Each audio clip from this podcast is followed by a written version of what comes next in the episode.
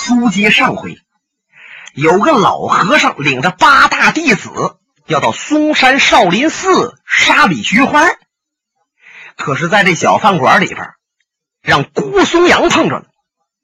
现在郭松阳把李寻欢当成自己的好兄弟、好朋友，听着别人要杀李寻欢，那他能让吗？他来到这个单间里边，和老和尚打赌动手。老和尚说了。你要能让我离开这椅子，就算我输，我就回归到我的庙中，永不出世。这郭松阳也不示弱，和尚啊，你要能让我从这个屋里边出去，我就不管你们这些事儿了。那么说，这个老和尚到底什么来路啊？竟敢到嵩山少林寺和李寻欢一战？这和尚可了不得呀！这老和尚是南少林的老方丈，心智大师。这少林派分南北两支啊，这南北两支啊，传说就很多了。有的说呢，它不是一回事南少林和北少林毫无关系；有的说呢。这个南少林呢，是在北少林里边分出来的，属于北少林的分支。反正总而言之啊，这世人把两个少林老王一块看。在咱们这部书当中呢，原来北少林有一位新月和尚，是新字辈的。当时他还年轻呢，在庙里边练武，非常刻苦啊。少林派七十二绝技都让他练到身上来了。要论起武术来，在少林武僧里边，他是佼佼者，没人能比得了他。就是想当年的那新湖和尚，武术上也胜不了他。可是后来呢，老师傅圆寂了，却没有让他这个当师兄的作为方丈，而是把方丈传给了他的师弟新湖。这新月心里不痛快，心想：不在当不当方丈，这说明师傅啊没看得起我，不看重我。再一个师弟，从名分上你管我叫师兄，你做了方丈，我还有什么脸儿再在少林寺待呀？他告辞要走，哎，这些师弟们呢都留他呀。那新湖都哭了，说：“师兄啊。”你要如果不在庙里边儿，我这方丈就没法当下去了。您得给我呀撑撑腰啊！可是最后新月还是走了。这新月和尚一走，有一个和尚跟他一块出来了。谁呢？就是一个火头僧，叫新红。其实这火头僧原来没法号，他就是家名。但是新月一看他。跟着自己不错的，就拉他个师弟，给他起了法号上新下红了。这火头僧平日里跟新月不错，新月一走，他随同前往，两个人就赶奔到了福建。那么福建有个南少林这庙头，不过新月和新红赶到这时候啊，这庙啊破烂不堪了。古殿香灯冷，虚廊夜扫空，也没什么香客，跟那北少林那比不了。可是新月一到这儿，立刻重新振作，没过几年就把这少林寺啊修筑一新，而且有很多僧人都到此处投奔，庙头是越来越大，就有六七百和尚了，那足以和北少林。相提并论，抗衡。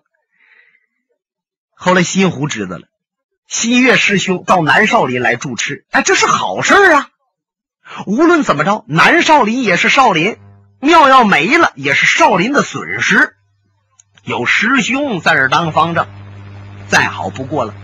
他就派弟子带着书信前去问候，可是新月不回信，不接待，干嘛？就是不和你北少林来往啊！有这么一段秘闻，世人可很少有人知道啊。说什么事儿呢？原来这新月和尚啊，虽然出家当了和尚，可是他六根还不清净，就是说还有烦心呐。有的时候呢，做事啊脾气不好啊，哎，等等等等吧。哎，虽然心眼子不错，可是他老师傅啊，对他还不了解吗？要怎么说，知其徒者莫过其师呢？因此，老师傅圆寂的时候，才把方丈之位。传给了自己二徒弟新胡了。这新月呀，他来到南少林以后，就相中了一个村中的女子。哎呀，这个村中的女子呢，见着新月以后，也不知道怎么的，从心里边啊，还就忘不了这和尚了。也是新月当初年轻，三十来岁呀，啊，有些事他欠考虑。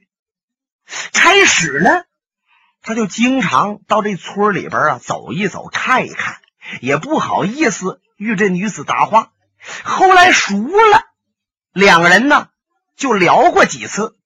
那么这个村里边要做一些法事，也请新月来，新月就和这女子多次接触。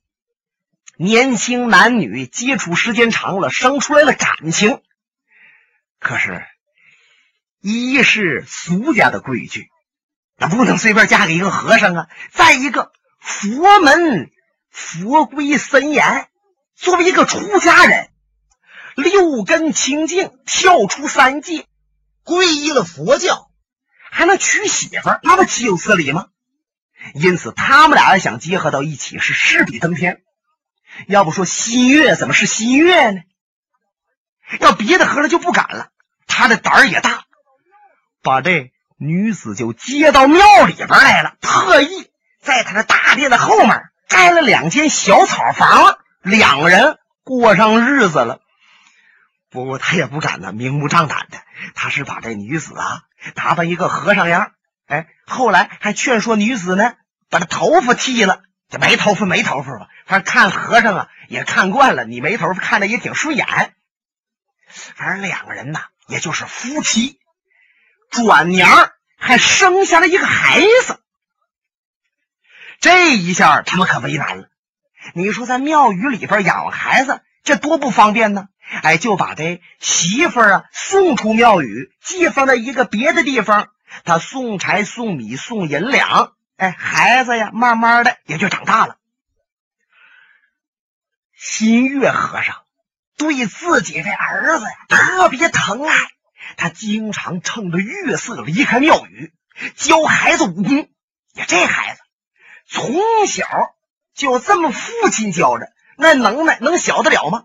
尤其是看孩子比较愿意用刀，新月和尚就专门研究了一套刀法，传授给儿子。他这媳妇呢，嘿，也是个练武术的坯子，丈夫也练武，儿子也练武，他跟着也学。这一日千里，没过几年，这能耐呀！也不小了。又过了多少年，这新月和尚圆寂了。在他临死之前，这心里边啊稳不下来。为什么呢？他一看自己手下虽然弟子成百，可是没有一个人能够当方丈。当方丈可太重要了，那叫一庙之主。你资历不行，武功不行。对于佛上的研究不行，你当方丈当几年就当黄了，没有什么出家的高僧啊来拜访你，你这庙头慢慢就完了。想来想去，最后他想到自己的妻子了。我的妻子随我这十多年、二十年来，我认为他对于佛上还是有一定造诣，而且武术也很精深。继我之后，他要能当方丈，也是我南少林之幸啊！就这样，新叶圆寂了，他的夫人就在庙里当了方丈了。当然了，别人不知道啊，她是女子啊，哎，她是什么什么夫人呢？他给自己起了个法号“上心下智”，穿着一身僧袍，每日里领着弟子。念佛练经，你看这心智要如果对于佛上的研究，甚至比她丈夫还要专心，这个女和尚还真是天生出家的料。光阴迅速，日月如梭，她老了，儿子也长大了，在江湖上也成名了。那么新月和尚，俗家，他姓孙，他们给自己的儿子起了名就叫孙月、孙孝通。金刀大侠孙越，明着是南少林的俗家弟子，其实啊是南少林女方丈的儿子。那么他们在福建的时候就听说，北六省啊有个梅花道胡作非为，如何如何的厉害，谁也拿不了。哎，他们就合计着怎么铲除这梅花道。你看孙越大侠。来到河南，听说李寻欢是梅花道被困少林，他一斗李寻欢死了。那么，来到庙宇之内，把孙越死尸抱走，那老和尚是大乐三声，大哭了三声。这老和尚是谁呀？就是想当初追随新月离开北少林到南少林去的那个火头僧新红啊。新红，他是暗中随着孙越出的福建。那么，也别说这件事儿，他关心的孙越，几十年里，他对孙越都无微不至。哎，他看着孙越死了，就想：师兄，你本来有这么一个儿子呀，可以继续你后代香烟。没想到他死了，都是我没有照顾好啊！哎，他大哭了好几声。他又想，大概这也是命里注定，我佛之意，死了，死了，死了，好。这老和尚可能神经有点失常了，又乐上了。他抱着孙悦死尸下山，先碰到郭松阳了。郭松阳上山逗李寻欢，和李寻欢交上朋友了。那么他又抱着死尸奔福建去，他是雇着车，哎，往那边赶。半道就遇着。奔这面前来的心智大师和心智大师的八个弟子，心智一看这孙越死了，是老泪横流。别人都不知道是他的儿子，可是这是他的亲骨肉啊！大家见老和尚眼泪往下淌，一个个都擦着眼泪劝说师傅啊。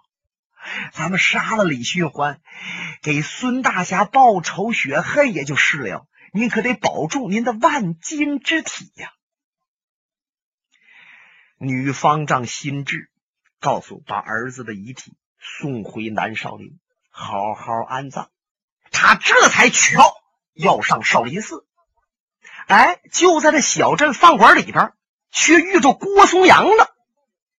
郭松阳也没先问问他是谁，这心智呢也没心思问郭松阳姓什么叫什么，两个人打了赌，这就过上招了。郭松阳是连环二式，让心智和尚都躲过去了，化解了。郭松阳第三招使出来了，这第三招是胸膛双挂印，够毒够狠够快的，直击女和尚胸膛大穴，嗡的一下子推到了。这一招真是躲不胜躲，可是就见心智气沉丹田，气发随声，声随手发，手随意掌落。就见他把自己的双掌往出一推，哈的一声，正撞郭松阳的双掌。郭松阳的身子唰，从这单间里边就被涌到单间外边去。差点把外间那桌子给撞上。刚才郭松阳说了，只要你能使我出了这个屋子，我就不拦你杀李寻欢。这一下好，让人家和尚双掌对双掌给震出了孬嘛。那郭松阳就是输了。可是郭松阳也想，和尚啊，刚才你讲了，我要能使你离开凳子，你也认输就回庙。那么现在你王谦扑身给我这一下，你的王谦一涌身那不就离开凳子了吗？我出了孬嘛，你离开凳子，咱们两个五八四十不分上下。可是一看这老和尚心智愣了，就见心智和尚虽然飞身起双掌对双掌，不过也不知道教了一种什么功夫。他那个后臀垫呐，粘着那个椅子，把椅子粘着，跟着身子飞起来了，咔嚓震出了郭松阳。他那身子唰啦往回一弹，噔噔，又落在了原处，根本就没离开那椅子呀。呀！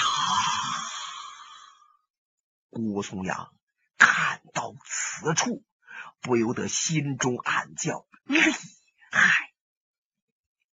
我郭松阳傲游江湖，无有敌手，一把松阳铁剑堪称绝响。没想到这老和尚内力比我还深，双掌对双掌把我能震出来，而他又飞身而回，不可思议。这时候，心智大师也已经知道了。不怪说这个人说话很狂，确实有两下。刚才进那两招厉害，我双掌对双掌，千万斤大力把他一震。按说他轻则重伤，重则丧命。可是只不过他离开这屋子而已，连跌都没有跌倒，因此他的功夫就即使比我差，也差不了许多。或许他剑法不错，真要亮出剑来。我还不是他的对手呢。想到这儿，他双掌合十，微微一笑：“施主，我看您可以走了吧？”“好，我走。不过我想知道您上下怎么称呼？上心下智下。”顾松阳点了点头。一转身离开馆子就走了。心智，心智大师啊，那是南少林的老方丈。哎呀呀呀，都是我郭松阳眼空四海，目中无人，只知有己，不知有他。见了一个和尚，不分青红皂白就和人家动手。现在比划上了，一时不慎，让人家给打出了屋外。我这人丢的可太大了。当然。我是为我兄弟李寻欢丢人，也别说丢人，我死我都认可。哎，可是我要如果小心一点，不至于落败呀！我看来郭松阳对心智和尚也早知道，也非常的佩服。现在北少林方丈室内，老方丈心湖。和他几个新字辈的师弟，还有白小生、白相上，正在合计着怎么对付李寻欢。有一个小沙弥进来了，阿弥陀佛，方丈。有一位高僧年迈苍苍，领着几个弟子说来拜见方丈您。那个老高僧他说，他称呼叫心智。哦呀！新虎马上站起身来，四下一摆手：“心智，心智乃是南少林的方丈，快快快，随我出去迎接。”无论谁说南北少林不和，或者是说两个庙宇多年没有什么来往，但是新湖大师道德深重，对南少林绝没有什么偏见。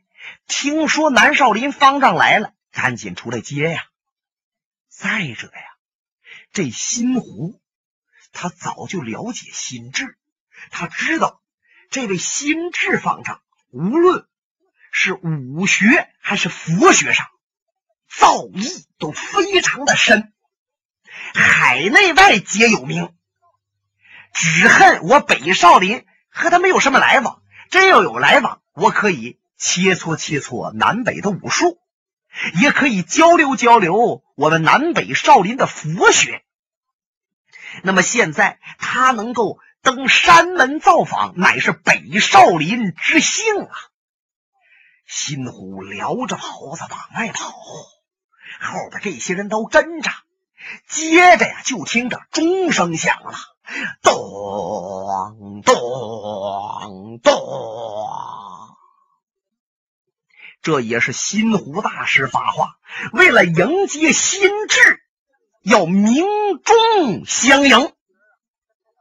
这礼节啊，可太了不得了！你就是皇上到此，也不过如此了。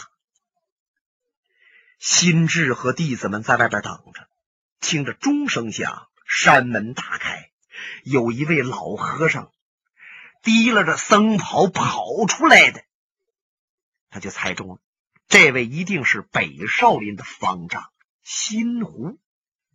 后边还一些老和尚啊，还有许许多多的中年和尚和二三十岁的年轻僧人。就见新湖。跨出山门，双掌合十，阿弥陀佛，是心智方丈吗？贫僧心湖有礼了。这个毕恭毕敬、非常友好的意思是溢于言表。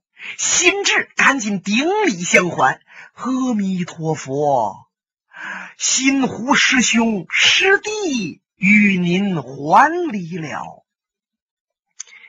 这新湖啊，都没敢称新智为师弟，你管他叫师弟，他人就不乐意呀！啊，你想当师兄，当个大的，哎，可是新智却给新湖施礼，然后称师兄了，使得新湖从内心底和新智又近了不少。书说到现在可以评定，就现在南少林的这位方丈新智。比她的丈夫新月和尚修养要深得多。你看，新月和新湖不和，多年不来往，但是新智相见之下就显得很和睦，这是非常了不起的。新智回头告诉自己几个弟子：“给你们师伯磕头。”哎，这几个弟子啊，赶紧过来，他们心目当中早就敬仰这位老前辈。听师傅这么一说，全跪下了。心智把他们的法号一一报出来。最大的一个徒弟叫慧章，下边是慧清、慧通、慧强、慧远、慧心、慧玉、慧胜，这就是南少林的八大弟子。心湖一看，哎呦，各位师侄，赶快请起，请起，拉着慧光。把这几个和尚全都请起来了。新湖回过身子，把几个师弟叫过来。新湖呢是老大，这老二新梅已经圆寂了，老三新树被李寻欢扣着。那么再往下排就是新建，先引荐的这新建和尚，下边啊就是新竹、新灯和新普，把白晓生也介绍给新智了。哎呀，心智一看，怎么这百先生还在这儿呢？这位是大名鼎鼎人物了，也客气了几句，大家这才互相拥簇着来到庙宇当中，直接奔方丈室。路过一个屋子，西湖用手一指：“心智师弟，这个屋子呀，就是想当初新月师兄的禅房。”我始终没让别人住，还给他空着。哦，一听此话，心智心中翻个，心想啊，哎呀，这就是丈夫曾经住过的屋，以后啊到这来瞧瞧。哎，随着新湖到了方丈室，客气半天，分宾主落座，泡上茶来。新湖问师弟：“你来？”也是为李寻欢来的吗？师兄，早在一年前，我就听说河北一带出现了梅花大盗。开始想不用咱们出手，江湖志士就会把梅花盗除掉吧。可是据闻这梅花盗是日益猖獗，我这才往心里边去。我准备到河北呀，去帮着擒梅花盗。可是听说您把梅花道李寻欢拿住了，我就奔河南这边来了。可是方才不久，我遇到了我们庙上的老和尚西红带着我的弟子孙越的遗体。孙越被李寻欢杀死了，我要给孙越报仇。说着，心智这手微微颤抖，眼圈发红了。哦。好，师弟，你来的太是时候了。咱们南北少林要立诛李寻欢。本节目由哈尔滨大地评书艺术研究所研究录制。刚才播送的是长篇评书《多情剑客无情剑》。